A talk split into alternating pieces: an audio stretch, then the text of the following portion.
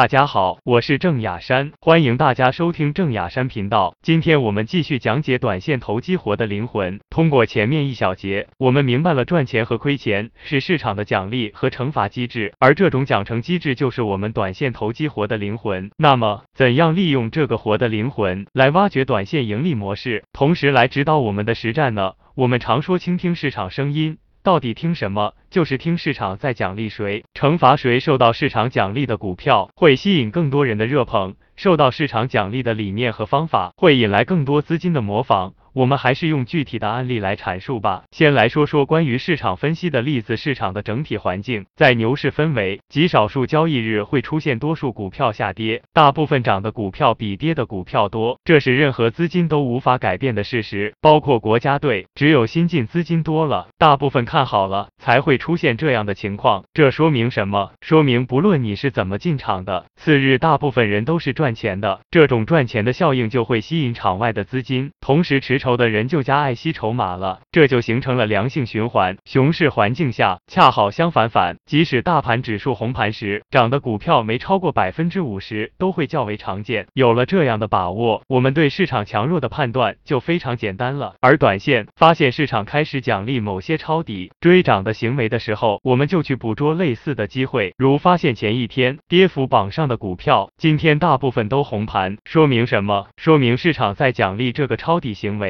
这让持筹的人不会再害怕了，让持币的人看到了赚钱的机会了，这样良性循环就构成了短线炒作的一个好机会。关于具体方法的例子，比如说翘板和反包这两种常见的赚钱模式。翘板指的是在跌停板上买股票，反包一般指的是。前一天股价大幅下跌或冲高回落，第二天出现涨停的人，看到别人利用这种方法赚了很多钱，就开始专攻这种方法，这是极其愚蠢的行为。这种方法只能在其展现出了赚钱效应时才可以去使用。比如二零一五年银河生物零零零八零六在十一月十九日从跌停到涨停，次日再次涨停，这种两天百分之三十的赚钱效应，说明市场大大奖励了这种。跌停板买货的行为，这势必会引来更多的资金模仿。果然，随后出现了多次从跌停到涨停的股票，这种现象更是在特利 A 身上表现到了极致。你可以去看下特利 A 的走势，四次出现了连续跌停后，再出现两个涨停。当市场总有一部分人发现，只要特例 A 出现两个跌停后，你去买就能赚大钱。这种认知会强烈的存在投资脑海里，赚钱的事实就会让他去重复这样的动作，直到这。种认知被更多的人知道后，就会破坏这种盈利模式。比如有先知先觉或者猴急的人，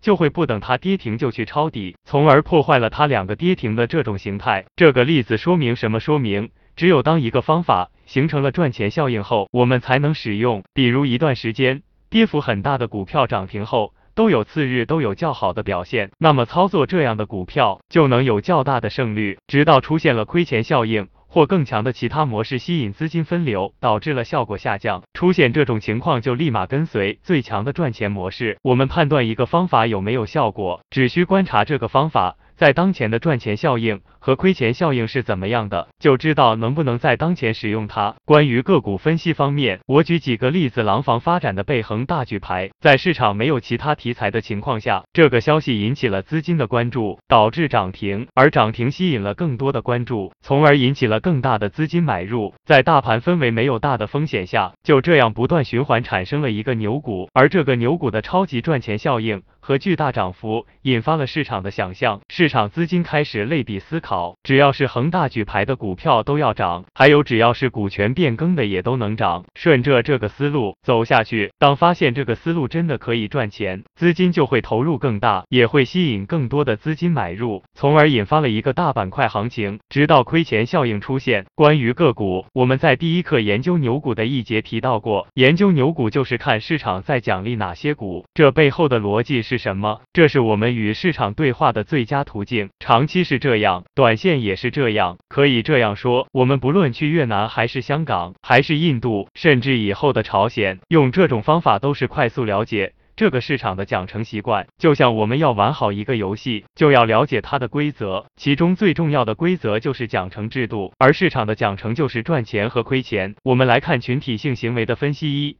这个市场上有大量的短线追涨的选手，可以说在熊市中日常的百分之八十的交易量是短线选手贡献的。他们的水平参差不齐，但是他们在某个阶段也会因为某个股票赚钱，一旦赚钱了，自信就会增加，进而快速的投入到下一个股票上。当这种行为产生群体效应时，这种背景下热点就会不断有跟风盘出现，就容易有持续性。二二相反的，如果短线追涨的那些选手呢，接二连连三的失手，导致资金大幅回落，他们就会进入反思，从而减少操作。当这种行为产生群体效应时，一些强势股没有跟风盘接力了，就容易形成补跌。三。这两种心理变化过程不断循环往复，踏准了节奏，就能分辨出机会的大小，进而决定进出的仓位。这里我以涨停战法来举例说明下，为什么我做涨停板非常重视连续涨停的个股数量这个数据呢？如果你听懂了上面的分析，就理解了，这是因为对追涨停板的人来说，第二天最大的奖赏是什么？就是再来一个涨停，赚百分之十。这个奖赏对我们有涨跌限制的 A 股，就是最高级别的奖赏。如果有多只股票能连续涨停，说明市场阶段性认可这种追涨停的行为。但是如果发现涨停个股第二天，不但没有连续涨停的个股，反而有跌停或大幅下跌的股票，或者跌的股票占据多数，说明前一天涨停板买入的选手多数是亏钱的。这个亏钱会打击他们的信心，一旦形成群体认知，打板追涨停的人就会减少，于是涨停的股票数量就减少。但是如果减少到极致的时候，比如只剩下二十三个，这时就会让追涨停打板买入的资金和个股之间的供求关系发生了变化，导致剩下的这二十三个涨停。停板非常受追捧，从而导致连板个股产生，而连板个股的产生又会激励无数的短线资金进场干活。这里留给你一道思考题，用赚钱效应和亏钱效应来分析破板股数量这个数据的意义。破板股指的是涨停后打开没有以涨停收盘的股票。